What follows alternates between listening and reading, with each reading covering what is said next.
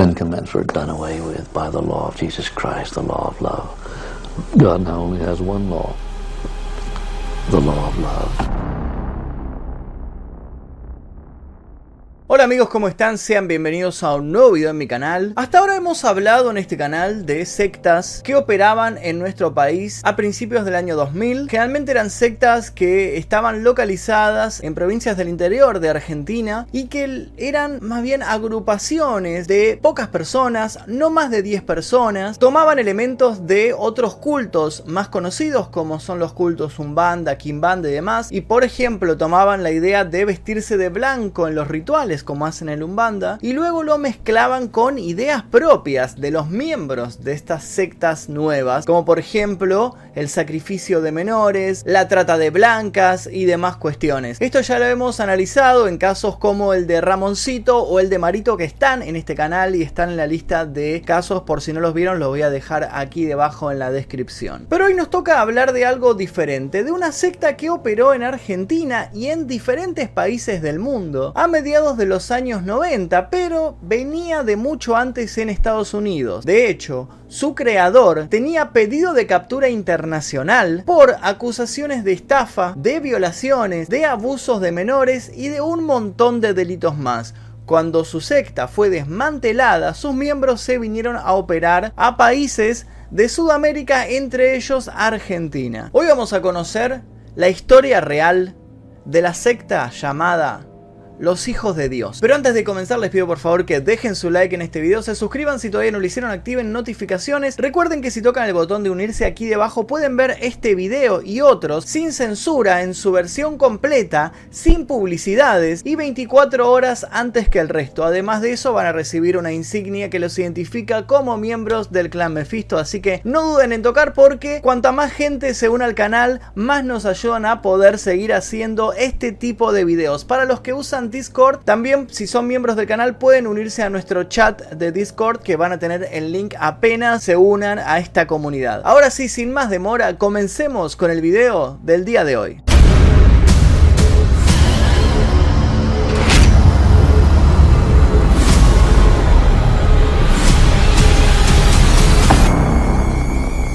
Los años 60 en Estados Unidos, en medio de la explosión del movimiento hippie, algunos se volvieron fanáticos cristianos. En esa época en particular hubo un florecimiento de este tipo de sectas. Los jóvenes hippies estaban deseosos de encontrar un líder que los guiara y que les dijera qué hacer con sus vidas. Fue así como surgió la famosa secta de la familia de Charles Manson, que no hemos hablado todavía en el canal, pero más adelante lo haremos. Fue en este contexto que apareció un hombre llamado David Berg, un fanático religioso que había sido criado en el seno de una familia ultra cristiana. Él soñaba con ser un pastor, pero lo habían echado de su propia congregación por tener ideas polémicas. Decía ser un cordero de Dios, haber recibido su mensaje y que su misión en la vida era salvar a todos sus seguidores el día del juicio final, que obviamente él tenía el dato exacto de cuándo iba a suceder y cómo tenía que salvar a esta gente. En el año 1969, fecha que coincide con la famosa masacre perpetrada por la familia de Charles Manson, David Burke creó la secta llamada los Niños de Dios, que o oh casualidad también era conocida por sus fanáticos como la familia, y él era su único líder. Allí él se hacía llamar por varios nombres, Padre David, Moisés, simplemente David o Mo, a secas. Este guía espiritual escribió un libro llamado Las Cartas de Mo, algo así como la Biblia de este movimiento, que fue creado a partir de su propia interpretación de las Sagradas Escrituras. La gente joven que se unía, la mayoría menores de edad, eran ayudados y rescatados de las drogas y luego adoctrinados por David Byrd en esta suerte de nuevo cristianismo. Ellos a cambio debían abandonar todo, inclusive a sus propios padres, también abandonar la escuela y los que tuvieran trabajo, renunciar. Huyendo del enojo de los padres y del acoso constante de la prensa, esta banda que al principio se llamó los revolucionarios de Jesús huyeron de todo en una caravana de trailers. Eventualmente se asentaron en un rancho situado en Tuber, Texas. Allí fue donde crecieron en número y empezaron a enviar gente hacia otras comunidades para poder así expandir su secta. Pasó un tiempo hasta que un reportero en una entrevista que escribió en una revista les puso el nombre de los niños de Dios y a ellos mismos les pareció un mejor nombre del que tenían así que lo adoptaron como propio. A comienzos de los años 70, centenares de hombres, mujeres y niños dejaron atrás el trabajo, la escuela y sus propias familias para unirse a los niños de Dios. Este fenómeno sucedió tanto en Estados Unidos como en Canadá, pero como la secta se había expandido a otros países, también se dio en Londres y en otras ciudades importantes de Europa, de América Latina y de Australia. De esta manera, los niños de Dios comenzaron a expandirse por todo el mundo. Fue por esas fechas que David Berg tuvo visiones y predijo varios acontecimientos apocalípticos, pero realmente ninguno se cumplió. Su predicción más famosa fue que un cometa destruiría Estados Unidos en el año 1974. Otra predicción famosa fue que la gran tribulación, el día del juicio final, empezaría en el año 1989 y que la segunda resurrección de Jesucristo sucedería en 1993. David Berg vivía en una reclusión total y se cree que utilizaba un pasaporte falso, una falsa identidad para moverse y viajar por todo el mundo, por Estados Unidos, por Canadá, por Londres, por América Latina, Australia y todos los lugares en donde tenía sede su secta. Todo iba relativamente bien hasta que en 1972 comenzaron los problemas legales para Mo. Por lo menos seis mujeres, incluyendo sus propias hijas y nietas, denunciaron públicamente que David Berg había abusado de ellas sexualmente cuando eran niñas. En Estados Unidos, la familia o los niños de Dios fue acusada de evasión fiscal, de poligamia, violación, incesto y secuestro de niños. Fue allí cuando varios miembros emigraron hacia Sudamérica, Europa y el sudeste asiático. Los niños de Dios fue frecuentemente investigada durante esos años, fines de los 80, a principios de los 90, en todos los países en donde se asentaba. Estas investigaciones tuvieron una gran cobertura de prensa y mucho apoyo del gobierno. Las investigaciones más importantes se dieron en España en 1990, en Australia en 1992, Francia en 1993 y Argentina en ese mismo año. Allí las autoridades hicieron una serie de redadas en las sedes de los niños de Dios y tomaron cientos de niños en custodia preventiva temporal, con alegaciones de abuso sexual, mental y físico. Fue durante esos años de la investigación en Argentina de la que vamos a hablar en este video. Fue durante esos años que varios seguidores de David Berg llegaron a este país. Operaron en secreto durante varios años, reclutando familias y especialmente chicos, hasta que una mujer llamada Ruth McKee, que era una estadounidense que vivía en Argentina, denunció que cuatro de sus hijos, de entre 20 y 12 años,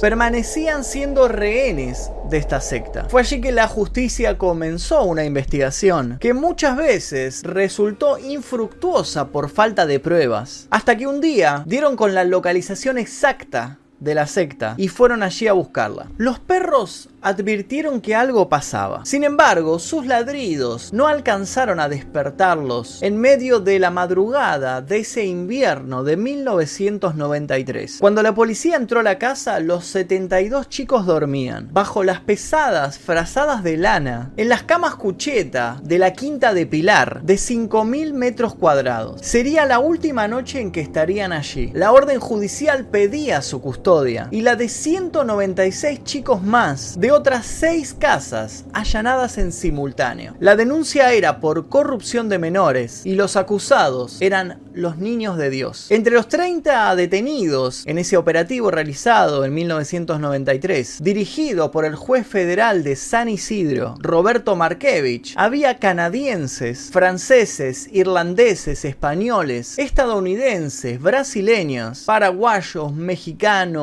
peruanos, venezolanos, colombianos y noruegos. Los cargos iban desde corrupción y ocultamiento de menores y violaciones a la Convención de los derechos del niño a reducción a la servidumbre y asociación ilícita. En el allanamiento se secuestraron folletos, cassettes y videos que estaban listos para vender. Según José María Bahamonde, presidente de la Fundación al Servicio para el Esclarecimiento de Sectas, los niños de Dios operaban de a dos y utilizaban como elemento una guitarra. Así recorrían las calles y predicaban el amor. Mientras iban cantando y narrando sobre las creencias de su culto en las plazas, en los lugares públicos, utilizaban este método para vender sus cassettes y sus videos y así financiar todo este proyecto. En el colmo de las rarezas, esta secta llegó incluso a tener un stand en la Feria de las Naciones. De lo recaudado, el 40% quedaba para la colonia y el otro 60% iba hasta Estados Unidos y se lo quedaba David Berg, aunque realmente pocos sabían de su verdadero paradero. Noticiero del futuro y El tiempo del fin eran dos de sus publicaciones. Algunos títulos de las canciones eran Prueba, tal vez te guste, Te quiero dar mi luz, Los modales y Los sonidos de la noche. Todos estaban producidos por Producciones Chiqui Video. La historia de Davidito era un VHS, un cassette que no estaba a la venta, ese era de consumo interno. Era una suerte de manual de crianza y también de iniciación sexual. En una fotografía que estaba en el cassette y en el libro que lo acompañaba aparecía una mujer recostada. Ella estaba boca arriba y dos niños descansaban sobre ella. Debajo de la foto aparecía un epígrafe que decía un trío a los tres. En otra fotografía aparecía un chico pellizcando el pezón de una mujer y el epígrafe decía, él es un mecánico del corazón, basado en el versículo del Nuevo Testamento que decía, y les dijo, venid en pos de mí y os haré pescadores de hombres, en Mateo 4:19. David Berg o Mo tuvo una idea. Para Mo, las mujeres debían ser las pescadoras de hombres. Ellas pescarían y llevarían a través del coqueteo a los hombres al reino de Dios. Una de sus hijas que abandonó la secta dijo a la entrevistadora estadounidense Barbara Walters que eso era una suerte de prostitución religiosa. En los niños de Dios practicaban algo conocido como el FFWF, el Furtive Fishing, la pesca con coqueteo. Este método lo utilizaron desde 1974 hasta 1987. Fue entonces cuando Mo decidió que ya no lo usarían para conseguir dinero, porque era un método demasiado arriesgado. Tan solo un año antes, en 1986, se le ponía nombre a un virus tremendamente mortal, el VIH. Al día siguiente del allanamiento en la sede de los Niños de Dios en Argentina, el fiscal le explicaba a Crónica que tenían testimonios de gente que decía haber recibido favores sexuales a cambio de dinero para financiar la secta, y el comisario Juan Carlos Rebollo decía que se habían secuestrado videos pornográficos, que los niños que habían sido rescatados se movían como autómatas y que en la secta había discriminación racial. No se aceptaba gente de color ni tampoco judíos. Dos meses antes solamente, la justicia española había puesto en custodia a 22 menores que vivían en diferentes casas de la secta en Barcelona. Cinco meses antes, la policía francesa había allanado 12 casas en Condrieu, cerca de Lyon. Allí se llevaron a 40 chicos. Y seis meses antes que esto, en Sydney y en Melbourne, en Australia, allanaron diferentes sedes de la secta en donde vivían 140 chicos de entre 2 y 16 años. La causa que le hicieron en 1993 a la secta en Argentina no fue la primera. Ya en 1989 la secta había tenido una causa similar y en el mismo juzgado de San Isidro. Pero esa vez el juez no era Markevich, sino Alberto Piotti. La denuncia era por corrupción de menores y por drogas. Esa vez se secuestró cocaína, pero nunca se supo a quién pertenecía. Y tampoco se supo si había sido encontrada dentro o fuera de la casa. La corrupción de menores en esa oportunidad no pudo probarse y todos los detenidos fueron sobreseídos y quedaron en libertad. Para cuando el juez Markevich trasladó a los 268 chicos rescatados, en el Congreso de la Nación había tres proyectos de ley para debatir los cultos nuevos que se estaban generando en Argentina. El juez Alberto Piotti, que había tenido esta causa años antes, era uno de los principales impulsores de uno de estos proyectos. Él proponía penas de prisión y multas a los cultos que no estuvieran inscriptos en el registro nacional. En la conferencia episcopal de Argentina de 1992, el tema más importante fue la proliferación de sectas en la Argentina, en nuestro país. Aunque los videos de los que hablaba el comisario Rebollo, algunos de los que él describía que habían sido encontrados en la casa, nunca formaron parte de la causa, sí se encontró material pornográfico. Estas cintas fueron aportadas por ex miembros de la secta que estuvieron operando en otros países, pero que vinieron a Buenos Aires a prestar declaración en esta causa. Entre estos ex miembros se encontraba Abigail Berry, quien había testimoniado ya en 1989, pero en ese entonces dijo que el grupo la había forzado a decir que todo estaba bien, que no había ningún problema y que todos eran felices. En ese entonces ella no se había animado a contar que había sido abusada a los 7 años y que había sido violada por el líder de esta agrupación a los 12. Poco tiempo después de esa primera visita al juzgado de Pilar, ella huyó de la casa en donde se encontraba. Uno de los hombres que habían sido pescados por su madre la ayudó a escapar.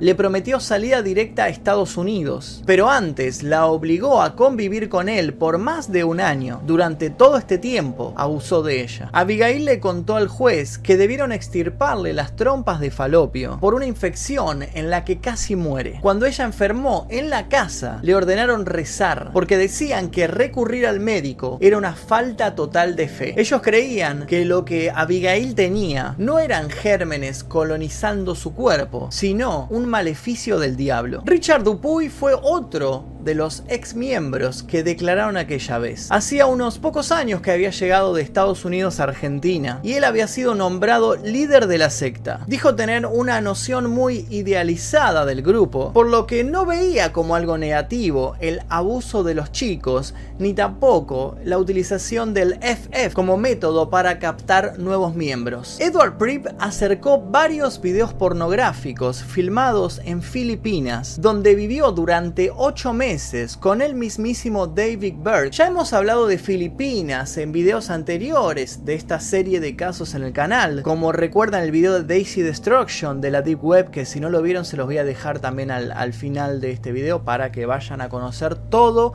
el movimiento turbio que sucede en ese país. Pablo Romone, otro de los ex miembros que estaban declarando, aseguró haber visto a una mujer, miembro de la secta, tener relaciones sexuales con su hijo de 5 años. También contó que en el año 1987 el grupo tuvo que reducir el sexo realizado con adolescentes por la cantidad de embarazos que estaban surgiendo. Guillermo Barberis habló de las noches románticas, donde chicos de 12 años en adelante veían cómo sus padres tenían relaciones sexuales, tanto entre sí como con otras personas. Los médicos que revisaron a estos 268 chicos rescatados hablaron de su mala alimentación. Alimentados solamente a base de leche y cereales. Sostenían que la falta de carne roja en la dieta les causaba una insuficiencia en el desarrollo psíquico y a partir de esta insuficiencia los líderes de la secta lograban discípulos obedientes y dispuestos a cumplir cualquier orden, por más repugnante que fuera. El grupo era en su totalidad vegetariano. Del total de 30 chicas sometidas a estudios con edades que iban de entre los 12 y los 21 años, 25 eran todavía vírgenes. Entre los 156 menores varones,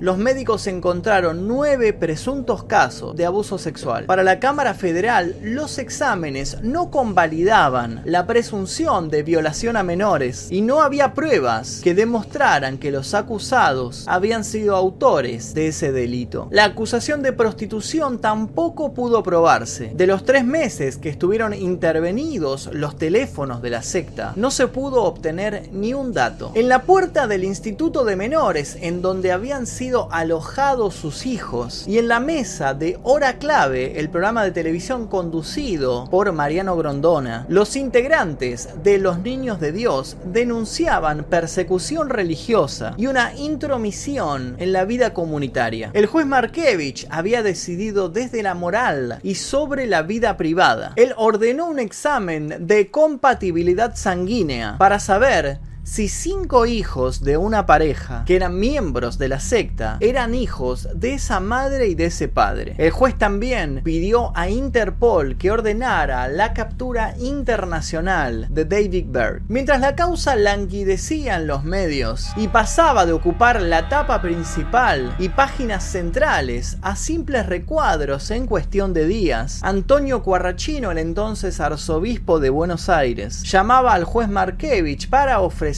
toda su ayuda y todo lo que fuera necesario para la recuperación de los menores. El entonces Papa Juan Pablo II opinó sobre el caso y dijo que las personas que esperan encontrar felicidad en las sectas, que explotan a sus miembros mostrando signos de esoterismo y magia, fracasarán en su búsqueda y están expuestas a sufrir una gran desilusión. Tres meses después de aquella madrugada llena de redadas en las casas pertenecientes a los niños de Dios, todos los detenidos fueron liberados y los chicos que habían sido rescatados fueron restituidos a sus padres. Luego de este escándalo, los niños de Dios se fueron de Argentina. Actualmente la agrupación sigue funcionando y se la conoce como la familia internacional. En su web se presentan como una comunidad virtual cristiana constituida por personas de casi 80 países que se dedican a difundir el mensaje de amor de Dios. David Berg falleció en 1995 a los 74 años. La diferencia es que ahora sí se sabe en dónde está. Fue enterrado en la costa de Caparica, en Portugal. Un dato más que interesante es que el actor Joaquín Phoenix, el que hizo del Joker, fue parte de esta secta cuando era niño porque su familia creían en David Byrd y creían los niños de Dios y bueno, lo metieron tanto a él como a su hermano en la secta. Si quieren, en otra oportunidad les cuento la historia de Joaquín Phoenix en Los Niños de Dios y qué fue lo que le sucedió allí dentro según sus propias declaraciones.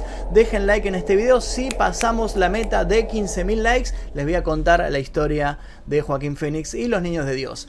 Hasta aquí el video de hoy, espero que les haya interesado el operativo de esta secta que si no lo conocían ahora saben lo que sucedió tanto en Argentina como en un montón de países del mundo a fines de los 80, principios de los 90. Por favor, suscríbanse si todavía no lo hicieron, dejen su like, les recuerdo que pueden unirse a los miembros del clan Mephisto, tranquilos que nosotros no somos una secta y no hacemos nada de lo que estuve contando en el video de hoy, simplemente compartimos este tipo de videos en internet y nada más, está todo perfectamente legal en el clan Mephisto, así que los invito a unirse. Mi nombre es Magnum Mephisto, nosotros nos veremos seguramente en el próximo video. Adiós.